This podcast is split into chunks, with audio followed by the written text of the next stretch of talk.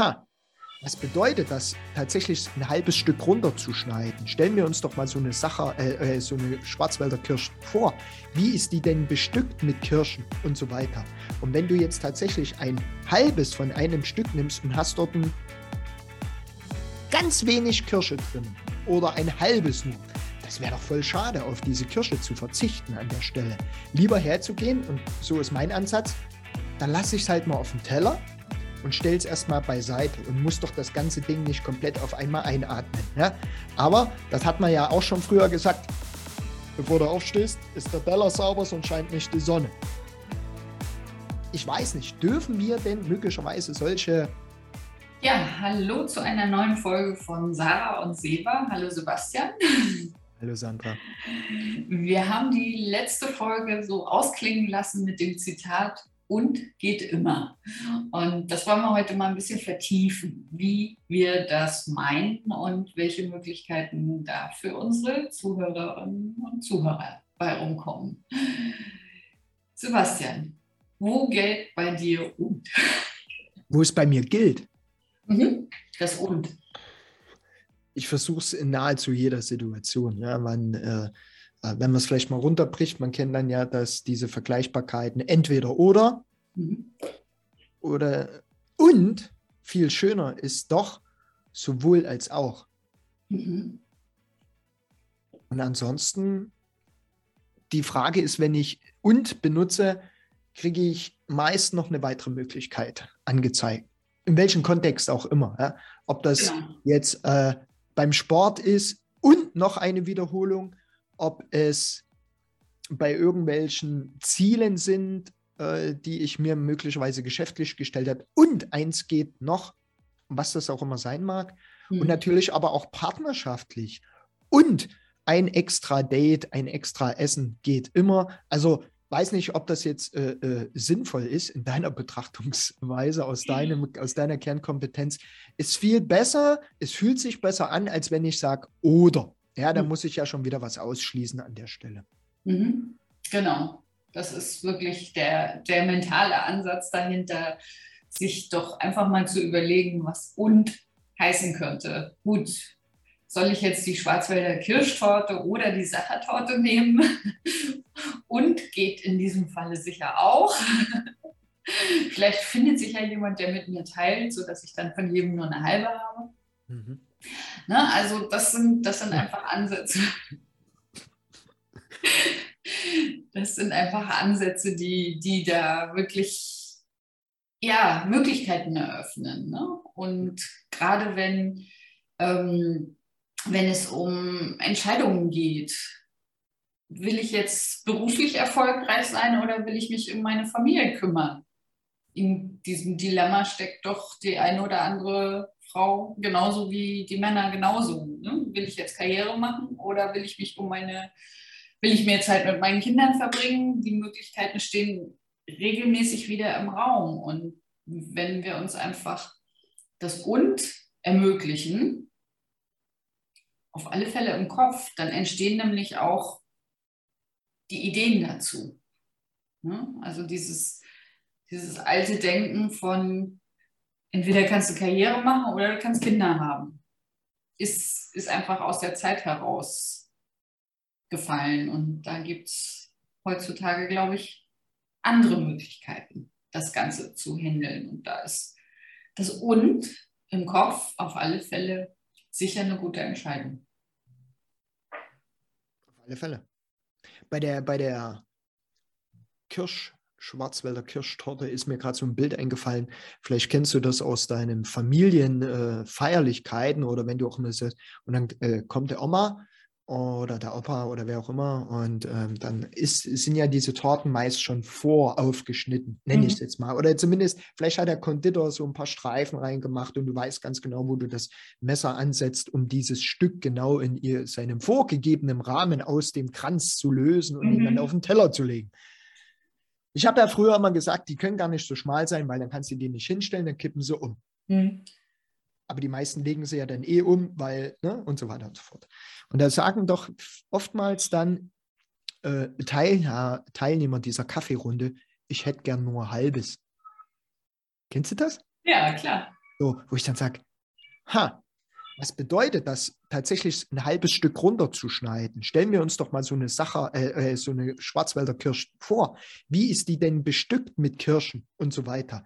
Und wenn du jetzt tatsächlich ein halbes von einem Stück nimmst und hast dort ein ganz wenig Kirsche drin oder ein halbes nur, das wäre doch voll schade, auf diese Kirsche zu verzichten an der Stelle. Lieber herzugehen, und so ist mein Ansatz, dann lasse ich es halt mal auf den Teller und stell es erstmal beiseite und muss doch das ganze Ding nicht komplett auf einmal einatmen. Ja? Aber das hat man ja auch schon früher gesagt, bevor du aufstehst, ist der Teller sauber, sonst scheint nicht die Sonne. Ich weiß nicht, dürfen wir denn möglicherweise solche, wie, wie sagt man dann so, naja, ist ja Schuldgefühle. Ja, oder, oder solche, solche, sage ich mal, Ansagen aus der Tafelrunde, ja, nicht umsonst heißt ja Tafelrunde, die, die gibt es ja schon lange nicht mehr, also die richtige alte Tafelrunde. Ähm, dürfen wir das äh, nicht wieder mal neu betrachten und zu sagen, weil wie mache ich es, wenn wir viele Kuchenbleche haben, dann lasse ich mir von jedem ein Stück gehen, weil ich alles gern kosten möchte. Ja? Mhm. Wenn ich weiß, uh, ist das lecker, ist das lecker. Und dann hole ich mir ja noch eins. Ne? Und wenn ich weiß, dann habe ich halt, genau, Bauchschmerzen. Mhm. Ja, also ich bin beim Kuchenteilen auch immer großzügig, weil ich einfach, auch wenn ich jetzt, weiß ich, beim Bäcker stehe und für zwei Leute Kuchen kaufe, dann überlege ich, hm, welches, welches mögen wir? Und dann nehme ich zwei verschiedene mindestens oder drei, je nachdem wie groß sie sind. Und dann schneide ich die aber auch klein, dass dann jeder von einem was hat und nicht so, welches ist meins und welches ist deins. Also das ist so Tradition auch aus meiner Familie. Also, mhm. wie gesagt, meine Oma war ja auch äh, im Vogtland beheimatet und da wurden dann halt wirklich die, die Kuchen tatsächlich auch vom Bäcker geholt für die Festivitäten dann zu den klassischen Torten, die dann noch selbst gemacht wurden. Und ja, die, waren, die waren immer alle irgendwie gedrittelt oder so, dass dann jeder von jedem auch was essen konnte. Das ja, war, ja. ja alle guten Dinge sind drei und das war ja. genau das Ding, was so auf so eine Kuchengabel draufgegangen ist. Super mundgerecht, wenn du ein bisschen mehr gegessen hast, dann war es schon zu viel. Wenn es zu wenig ist, boah, dann hm, wäre es noch so ein bisschen was für einen hohlen Zahn gewesen. Aber an, an, genau, das, das haben wir auch übernommen. Und das Spannende war ja dann immer die klassischen Kuchenstücken durch drei. Ha, wenn du zu zweit bist, wer kriegt denn dann das dritte? Oder du teilst es halt nochmal in der Mitte. Das war dann auch immer so, wenn äh, kleine, Anek äh, kleine Aufmerksamkeit nach dem Schulanfang, wenn dann die Nachbarn äh, irgendwas verteilt haben als Dankeschön äh, vom, vom großen Schulanfang oder von irgendwelchen Jubilaren, äh, die vielleicht 50., 60. Mhm. oder was weiß ich nicht haben. Das kenne ich, kenne ich sehr gut. Aber das, wie, wie, wie kannst du das, dieses Thema für dich konkret auch in deinen Räumen benutzen, in deinem Umfeld benutzen, dieses Und? Das Und tatsächlich in den Räumen zu nutzen, da geht es dann wieder darum, was ist mir wichtig mhm. und, und wie nutze ich das? Und äh, da ist es so, dass ich ähm, einfach auch oft die Frage habe, dass, dass die Menschen dann sagen, naja, hm, das, das ist jetzt äh, traditionell irgendwie aus meiner Familie, ist jetzt aber nicht mehr so modern und ähm, passt eigentlich gar nicht zu meinen, meinen IKEA-Möbeln oder wie auch immer. Da einfach locker und entspannt das und zu kombinieren. Ne? Weil das einfach, wir sind einfach Wesen, die aus der Vergangenheit geprägt sind und eben aber auch schon in die Zukunft denken. Und die, das und ist jetzt aber sehr präsent, aber wirklich dann zu schauen, was, was will ich mitnehmen aus der Vergangenheit? Und wir hatten ja schon öfter mal äh, die Diskussion, welche Altlasten brauche ich wirklich, aber die, die mir wichtig sind, dann auch einfach in das Neue zu integrieren. Und wenn da dann irgendwie ein total schickes altes ähm, Teil dekorativ rumsteht, also bei mir ist es äh, lustigerweise in der Küche ein ein Porzellanmatrose von meinem Opa. Aber der, der steht da prima und wahrscheinlich denken sich der ein oder andere Gast bei mir so, hä? Aber das ist halt der Bezug, den, den ich dazu habe und das dazu dann eben auch zu stehen und das Ganze dann eben auch zu kombinieren, das ist dann das Und. Ne? Weil wenn ich die ganzen Zeitschriften oder Fotos im Internet sehe von stylisch neu geschmückten Häusern, dann, dann vermisse ich da manchmal so das, das Persönliche. Klar sind die Fotos natürlich immer erstmal nur für die, für die äh, Zeitungen und was auch immer gemacht. Ich gehe mal davon aus, dass die Leute, wenn die da dann wirklich einziehen, dass sie da schon ihre persönliche Note mit reinbringen. Aber auf den Fotos vermisse ich es eben auch, weil das sind ja Vorbilder. Und wenn ich denke, wie viele Leute gucken sich die Fotos an und sagen, oh, das ist aber schön, so möchte ich das auch mal haben. Und dann negieren sie im Geiste schon ihre, ihre eigenen Dinge, die, die sie persönlich auch ausmachen. Ne? Ja. Ja. Und wenn wir uns mal überlegen, vielleicht hat jeder von uns irgendwo was in seinem Zuhause, was er von Oma oder Opa oder zum Teil eben auch schon von den Eltern geerbt hat und sagt so, das erinnert mich einfach an diese Person und das möchte ich nicht missen und es wäre aber auch schade, wenn es irgendwo in, im Schrank hinten ja, versauert. Mhm. Und so ist es eben meine Ansicht zu gucken, wie kann ich das eben kombinieren mit dem, was ich jetzt vielleicht mir jetzt neu zugelegt habe an Möbelstücken, an Dekoration. Passt das zusammen? Und das ist ein wunderbares Bild auch und, und Beispiel, was ich immer wieder bei Kunden sehe, die dann sehr in die Fachspezifikation gehen. Also Beispiel, dann gibt es eine, ein Magazin, was eigentlich für Kunden gedacht ist, wo aber wahnsinnig viel Fachexpertise drin ist. Als ich das gelesen habe, das war letztes Jahr, ähm, da ging es um einen Ahornbaum. Mhm. Da gibt es ja Ahornbäume, so wie ich sie kenne und du sie kennst, so, so Ahorn halt. Und dann gibt es ja, da gibt es ja Wissenschaften dazu, kann, möchte ich fast sagen, gerade aus dem asiatischen Raum, wie, wie und was, mit welcher Spreizung und was haben die für eine Wirkung, warum sind die Blätter, wie sie sind und bla bla bla, Licht-Schatten-Verhältnisse. Nur, wenn ich in der Zeitung über den Ahorn philosophiere, hat der Kunde null Bezug dazu, aus meiner Sicht.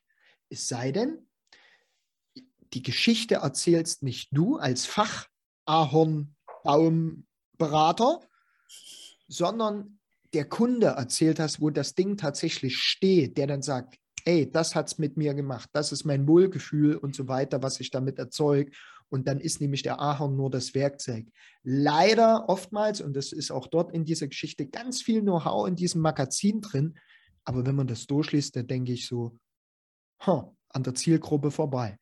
Und deswegen ist es auch wichtig, dass du dich selber kennst, was, weil du bist deine eigene Zielgruppe. Und wenn du dann in deinem eigenen vier Wänden, ja, ja, was und das, dir wert, ne? So. Das, das ist äh, einfach auch die, der Ansatz meiner Arbeit und ich glaube deiner auch, ähm, dass ich ja mal sage, ich bin ja Beraterin.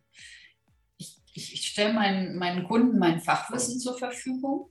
Ich stelle die richtigen Fragen, die sie brauchen, um über, über sich und ihre Räume nachzudenken.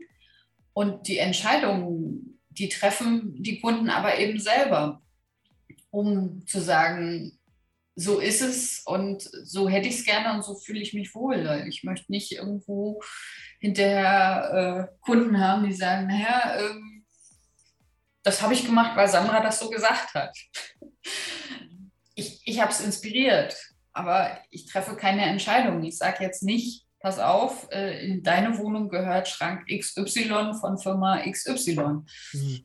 Ne? Das kann jeder für sich, für sich selbst entscheiden. Und das ist ein ganz wichtiger Feng Shui-Ansatz, ähm, dass der für, für viele immer noch so, so utopisch klingt. Weil für viele ist Feng Shui immer, da muss irgendwo ein Buddha rumstehen und ein Zimmerbrunnen oder wie auch immer. Kann man machen. Genau. Aber muss nicht. Hm. Ne? Feng Shui gehört, oder Feng Shui ist einfach nur dieses, das, das Hintergrundwissen, wie die Sachen wirken. Und in welchem Stil das gemacht wird, ist total egal. Ich sage mal, das kann Landhausstil genauso sein wie hochmodern und stylisch. Und äh, wenn es der nächste minimalistisch haben möchte, kann es Feng Shui sein. Und der nächste sagt immer, ich brauche die Opulenz. Ähm, das, das ist völlig unabhängig. Das ist Geschmack und Bedürfnis der, der Kunden, der, der Bewohner dieser Räume. Und die können dann für sich schauen, was passt für mich. Und wie gesagt, ich bin da dann immer nur die, die Inspirationsquelle und die vielleicht auch so ein bisschen der Coach in der Begleitung zu, zu diesen Entscheidungen. Aber grundsätzlich entscheiden dürfen die Menschen immer selber, weil die wissen, was ihnen gut tut. Gut tut. Und geht immer heute hier bei Sarah und Seva. Und äh, wie klug es ist, einen Andy Warhol mit äh, Meißner vergüldeten Porzellan auf den Tisch zu bringen. Ich habe keine Ahnung, aber da leuchten wir es demnächst mal rein in die nächsten Folgen. Denn was macht denn so eine Beratung tatsächlich aus? Was sind die Erwartungshaltungen? Und was soll am Ende des Tages auch bei rauskommen?